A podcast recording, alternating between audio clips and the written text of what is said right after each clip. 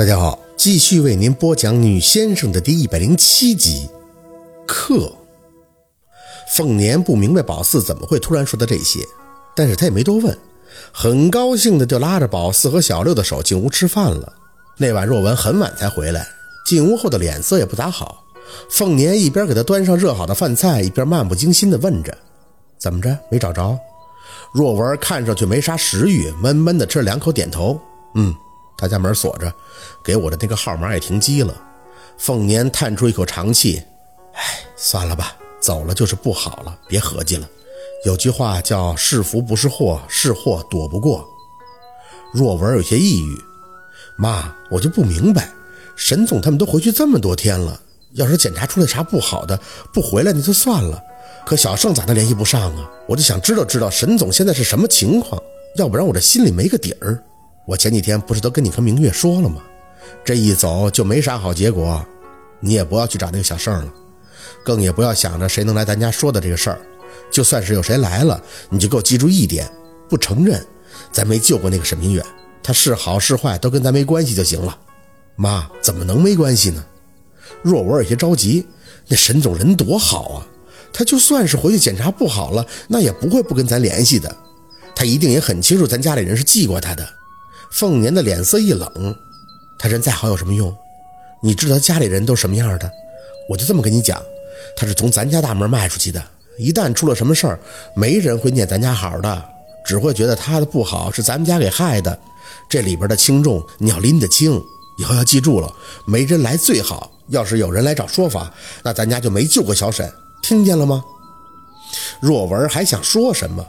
抱着被褥进来的那明月已经把凤年的话全吃透了。若文，妈的话你还没明白吗？这件事咱家已经被动了。要是那个沈总好了，兴许他去说说，那他们家里人才会信是咱家帮忙救的。可他一旦不好，那咱家就等于是摊上事儿了。要我说，都过这么多天了，我心里也没底儿，还是听妈的话，把这事烂肚子里吧。那不是还是小鹿吗？小鹿不是一直看得清清楚楚的？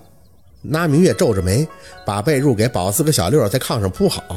他才有啥用？说白了，他不就是个比宝四和六大点的孩子吗？谁会听一个孩子的？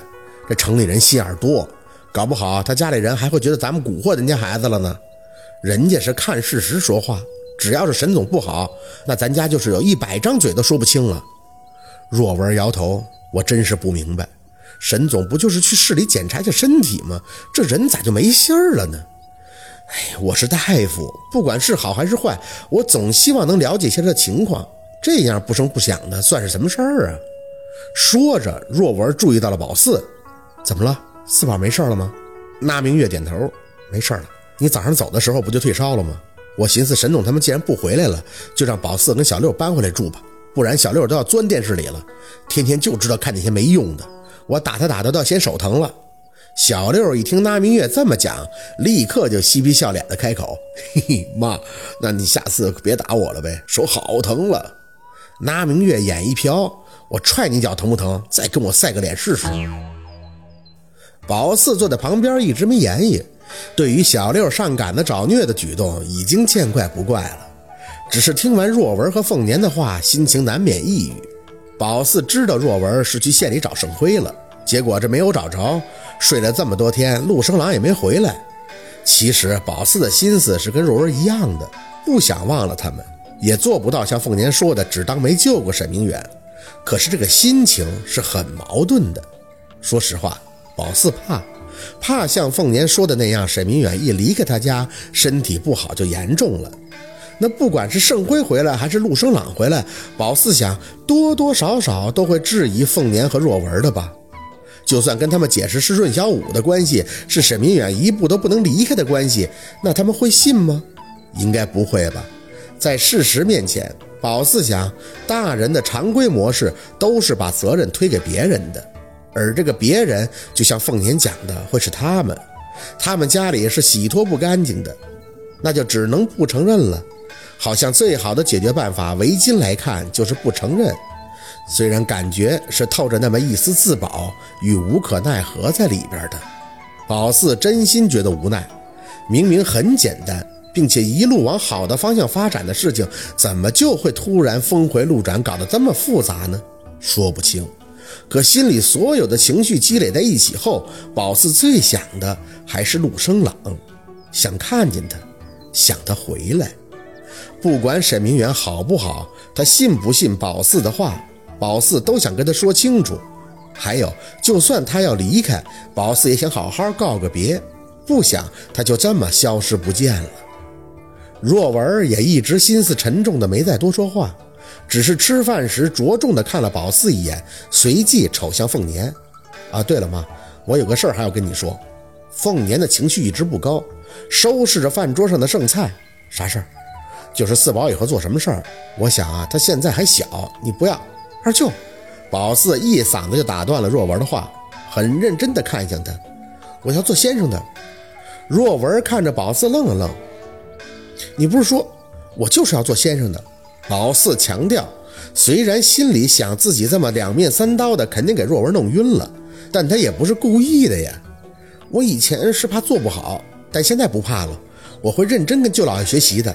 说完又补了一句：“二舅，我说的是真的，不是骗你。”若文看着宝四，仍有几分疑惑：“四宝，是谁跟你说什么了吗？”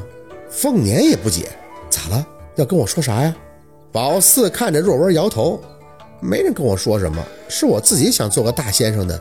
不信你问小六。”小六被宝四点名后，蒙蒙圈的看着若文，也跟着点头：“嗯，是四姐说要做我先生，会救人的那种，还带着我一起救，将来俺俩一起做英雄。”若文见状，只能点头，看了凤年一眼，轻声的张口：“啊，没事儿，我先前是怕四宝不太想接你的班，做个先生啥的。现在看他自己喜欢，那他高兴就行，我也不多说了。”那明月看着他儿子轻笑：“ 你狗熊吧？”小六不忿：“谁说我是狗熊？我四姐今天都说我帮着他了，不信你问他。”这越说越乱了。宝四不太想让凤年知道那个背仙的事儿，怕凤年担心，慌忙的张口：“哎，二舅妈，小六可聪明了，以后我要是能做先生了，那小六一定会帮我的。”凤年看着热闹的局面，却笑了，看了若文一眼，开口：“我明白你的意思，放心。”我也是问过孩子的想法，才为他做打算的。咱薛家人骨子里都是带着血脉的，四宝一定不会让咱们家人失望的。晚上，宝四躺在炕上翻来覆去的睡不着，脑子里乱七八糟的往外涌着想法，憋了半天，索性抱着枕头就下了地，拉开老爷那屋的房门，宝四摸摸索索的就开始往炕上爬。凤年睡得正熟。一翻身，看见宝四正往他被窝里钻，还愣了一下。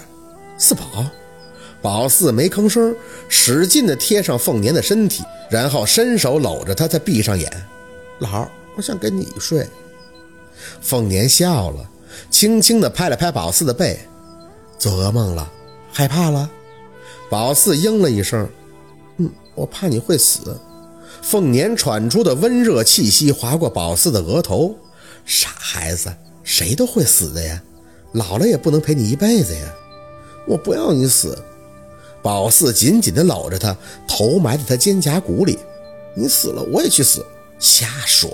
凤年沉沉地吐出一口气。哎，老了要是有那天啊，就是去看你太姥姥去了，到时候就会跟你的太姥姥在一起了。四宝，你记着，不管姥姥在哪儿，是在上边还是下面，都是一直在你心里陪着你的。姥姥永远都不会离开你的，知道吗？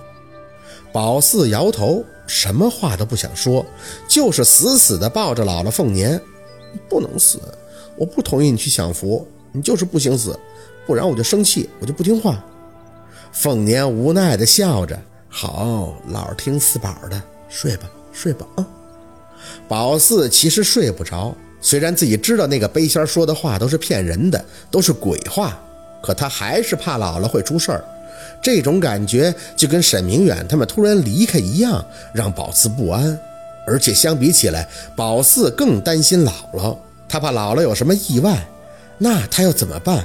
别说是不是凤年真的会出事儿，光这种念头出来都足以让宝四胆颤了。也许是脑子里乱七八糟的东西想的太多，迷糊的睡着时就开始做梦了。这一次，宝四梦到的居然是陆生朗回来了。看见他坐着他那个个子高的小轿车从村口开进来，可是看着宝四的脸，却仍旧跟以前一样的难看。宝四问他为什么这么多天才回来，他说他恨宝四，恨宝四的家人，因为若文和凤年并没有给沈明远的病看好。宝四也很生气，张着嘴就回道：“谁叫你们说走就走的？你们就不能等着我和我姥姥上完坟回来再走吗？”他说：“这跟你们上坟有什么关系？你们根本就是没给我舅舅治好病，骗子！你们全家都是骗子！”宝四特别的生气，梦醒前一直冲着他大喊：“你才是骗子！你这个说话不算话的大骗子！”一直到睁眼，宝四都很清楚自己是在做梦。可是他想控制梦里的自己，去跟他解释，结果只变成了毫无意义的大喊，心里仍旧满满的不安。宝四很怕自己的梦境会照进现实，如果有一天陆生朗回来了，但是却带着梦里的那个样子回来，那要该怎么办呢？